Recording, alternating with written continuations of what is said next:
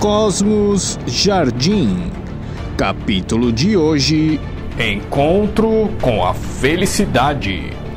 Análise do livro Ética a Nicômaco, de Aristóteles. Uma realização: Café com Zumbi.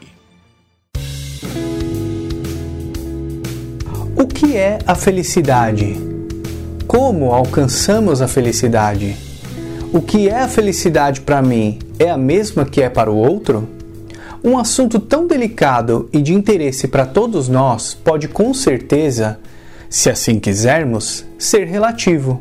E há algumas divergências quando a minha ideia de felicidade se esbarra e acaba impedindo que a busca pela felicidade do outro se desenvolva longe de decretarmos uma fórmula pronta e acabada para a felicidade, como se fosse uma receita de bolo para que pudéssemos segui-la e, como num passe de mágica, sermos felizes, analisamos esse livro argumentativo chamado Ética a Nicômaco, do filósofo da Grécia Antiga Aristóteles que descreve sobre ética, virtudes, felicidade, amizade, justiça, justa medida, entre tantos outros assuntos, usando justamente a parte mais elevada que temos em relação aos outros seres viventes, a nossa inteligência. Abrindo aspas para uma introdução melhor sobre o assunto, Platão, mestre de Aristóteles, levava a dialética tão a sério que considerava a conversa argumentativa como uma arte. E se pudéssemos fazer o exercício de abrandar nosso ego com a aptidão da humildade para conversar sobre um assunto qualquer com outra pessoa e essa pessoa também estivesse pronta para abandonar aquela vontade que temos de querermos estar sempre certo, veríamos que poderíamos chegar a pontos de aprendizagem inimagináveis, pois estaríamos sempre abertos para explorar um assunto até, quem sabe, se esgotar ou pelo menos se esgotar ao ponto máximo do conhecimento das duas pessoas envolvidas nessa arte da dialética. Quão ricas seriam nossas conversas, não é mesmo?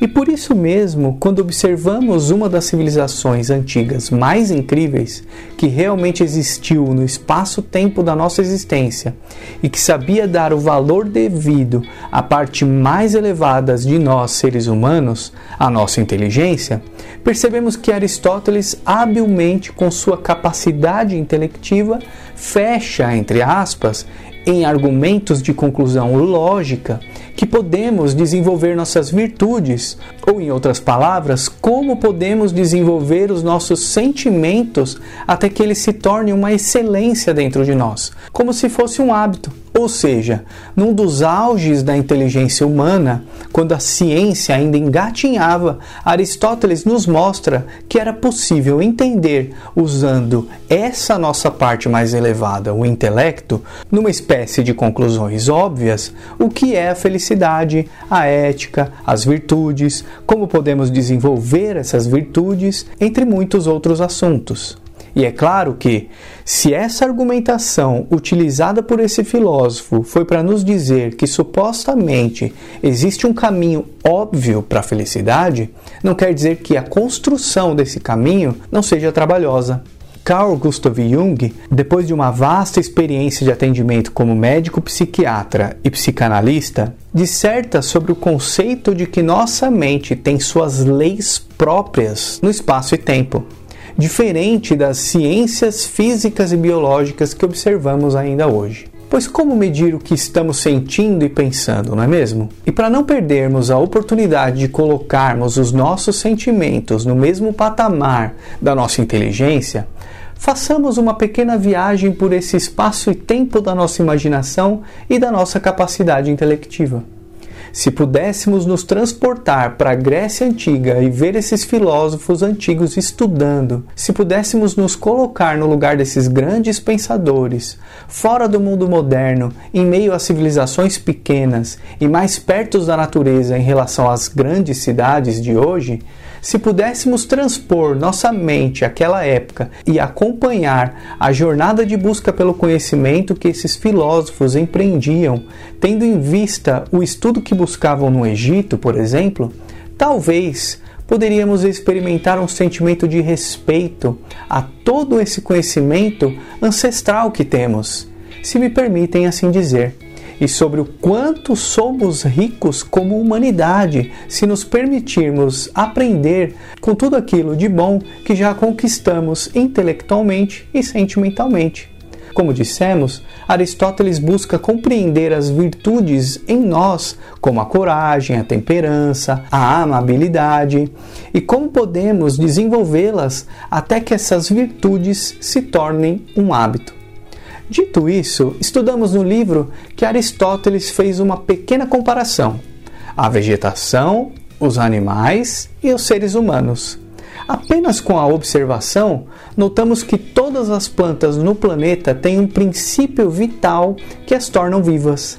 Nos animais, notamos que também existe esse princípio, mas eles possuem também, em sua natureza, o instinto, que podemos entender como uma espécie de mecanismo natural que os fazem ir atrás de seu alimento, como na caça, por exemplo ali há uma espécie de inteligência mais desenvolvida do que nas plantas. Nos seres humanos, Aristóteles observa que nós também temos o princípio vital inerentes às duas categorias de seres anteriores. Temos também o instinto observado nos animais, relacionado à nossa sobrevivência, espécie de inteligência espontânea que nos direciona às nossas necessidades básicas, como nos alimentar e nos proteger, por exemplos. Mas nós temos uma parte mais elevada em relação ao princípio vital e ao instinto, o nosso intelecto. E aqui temos um eixo central e direcionador. Se a parte mais elevada em nós é, obviamente, o nosso intelecto, significa que temos a possibilidade de fazer bom uso dela. Se podemos fazer bom uso, significa que temos que entender como fazemos bom uso dessa nossa habilidade. E se é possível fazer bom uso da nossa parte mais elevada e usar nosso intelecto para nosso próprio benefício, por que ainda não percebemos isso? Aristóteles vai ainda mais fundo. Todos os seres humanos têm como objetivo final a felicidade.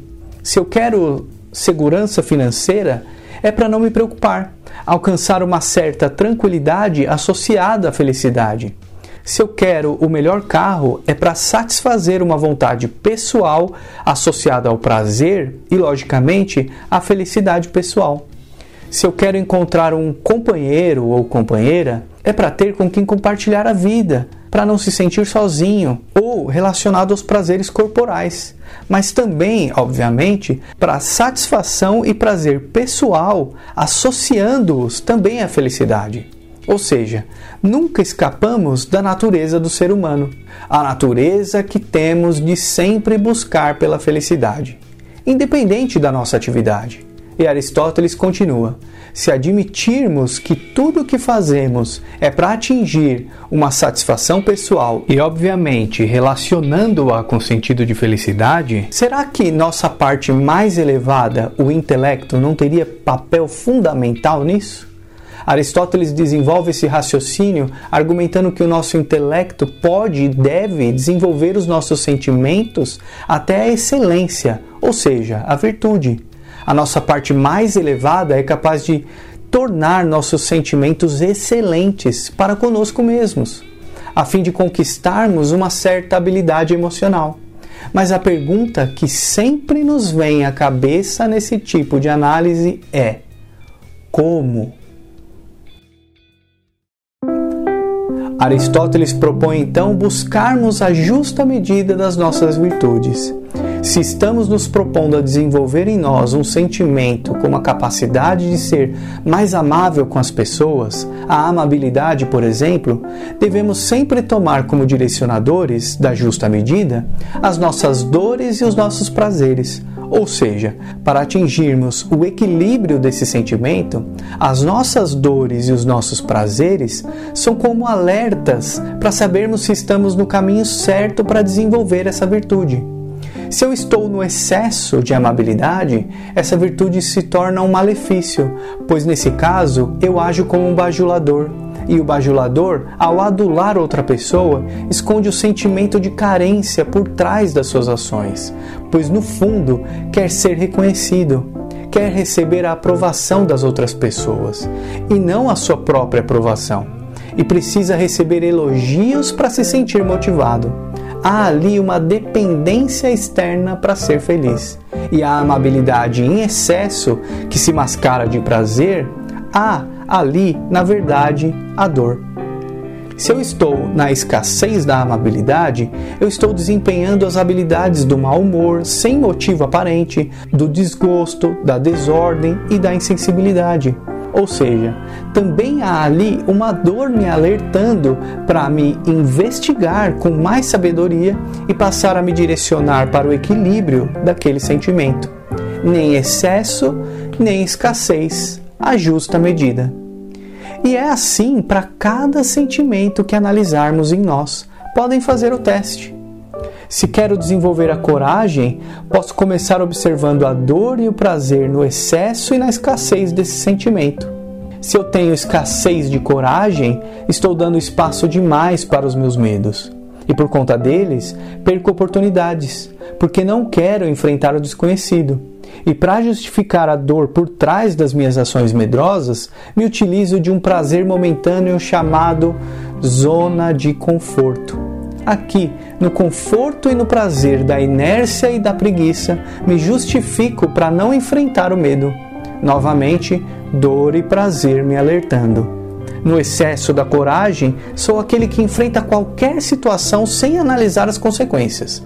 Tenho prazer de ser destemido, às vezes até como uma vaidade para me mostrar para as outras pessoas. E posso me colocar em situação de perigo porque não ponderei com sabedoria.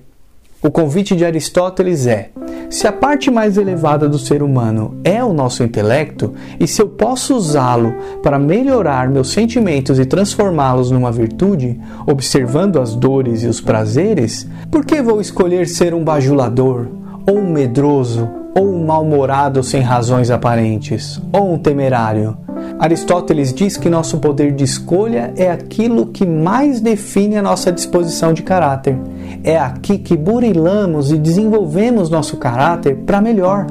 A proposta é observar se conservo algum sentimento que me prejudica e treinar a virtude desse sentimento para justa medida, até que esse sentimento se torne um hábito em nós. Diante dessas habilidades que podemos desenvolver, estaremos mais preparados quando o infortúnio recair sobre nós, ou quando a tristeza nos abater, ou quando os obstáculos e desafios injustificáveis baterem à nossa porta. É claro que no calor dos nossos sentimentos é difícil nos mantermos equilibrados. E o chamado àquela virtude pode ser inusitado ou emergente, mas há aí ao menos a possibilidade de nos conhecermos melhor. Reiteramos que não sabemos se Aristóteles queria definir um caminho único para a felicidade. Duvido muito, mas de qualquer forma, temos em nossas mãos um documento que atravessou os milênios e que contém um registro de uma filosofia que encantou diversos pensadores ao longo do espaço e do tempo do nosso planeta.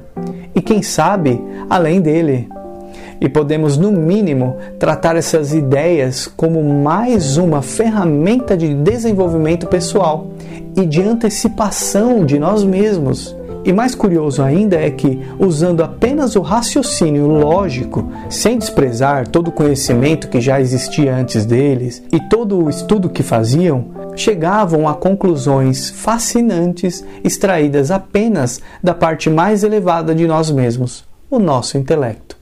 O livro é muito rico e seria uma pretensão nossa querer resumir todo o conteúdo em poucas palavras, ainda mais com os temas que não conseguiríamos abordar sem uma reflexão mais aprofundada, como é o caso da amizade e da justiça. Mas gostaríamos de compartilhar essa ideia de que nossos sentimentos não precisam mais ser considerados um tabu, como se nós não pudéssemos desenvolvê-los.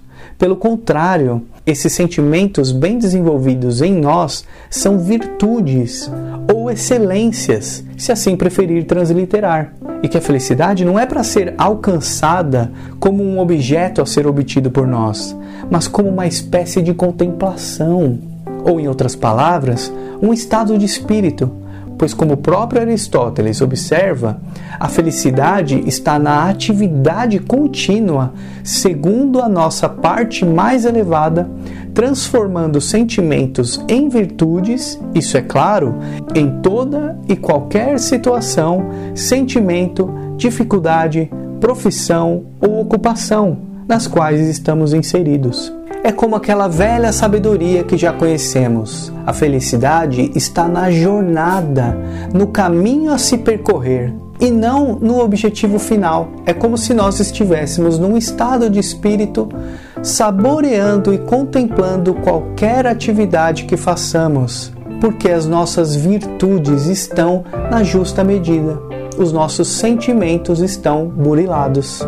Nesse sentido, a felicidade está mais para um conjunto de fatores que através dos quais se experiencia essa felicidade, de acordo com a disposição ou tendência do nosso caráter, que pode, é claro, ser desenvolvido através das virtudes. E se contempla que está na obra que nós realizamos em conformidade com as excelências em nós muito mais do que a obra que nós conquistamos, pois constantemente associamos as conquistas, os prazeres e as satisfações pessoais com a felicidade, colocando sem perceber ou percebendo o ter acima do ser.